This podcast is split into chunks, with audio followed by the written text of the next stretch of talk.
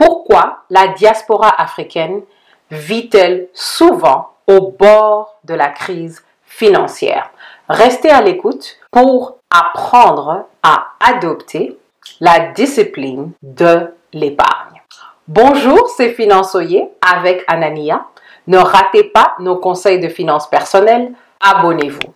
Le problème du jour est que beaucoup d'entre nous dans la communauté noire, nous pensons court et nous n'économisons pas pour une crise, bien que nous savons que les crises sont devenues très courantes à cause de la globalisation.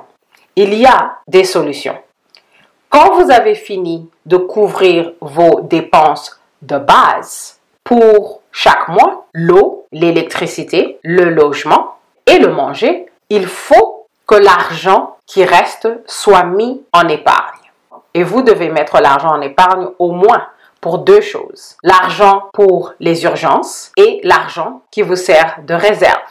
Un exemple d'urgence, votre voiture tombe en panne, vous avez besoin de changer le moteur, ça ne peut pas attendre, vous avez besoin de votre voiture pour aller au travail, vous devez sortir l'argent.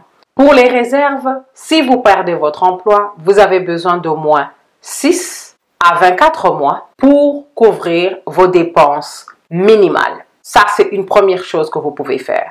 Une autre chose à laquelle vous devez penser, c'est la difficulté de retrait. Vous devez être confortable avec le pourcentage de l'argent que vous mettez dans chaque catégorie d'épargne. Vous pouvez décider que 10% va aller dans le cash. Vous pouvez mettre 10% pour des urgences et vous pouvez mettre 80% dans les réserves. C'est à vous de décider ce qui est confortable. Ce sont, après tout, les finances personnelles.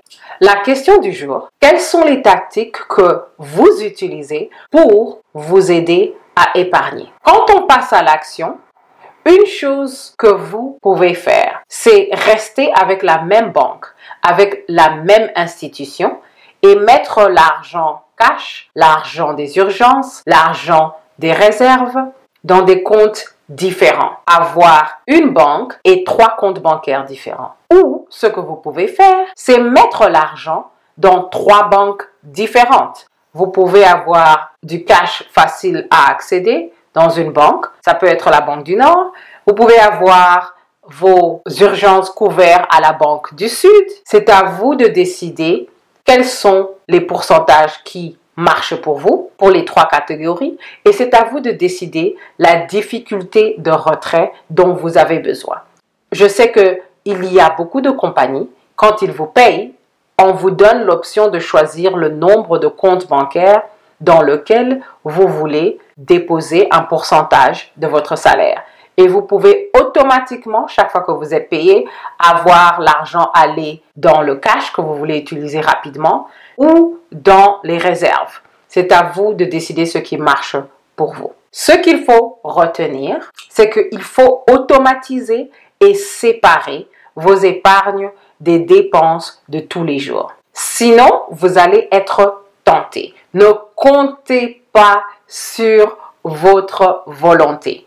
Si vous voyez l'argent des dépenses de tous les jours avec l'argent qui devrait être dans les épargnes, vous êtes en train de vous créer une situation de tentation. Vous êtes en train de vous créer des problèmes.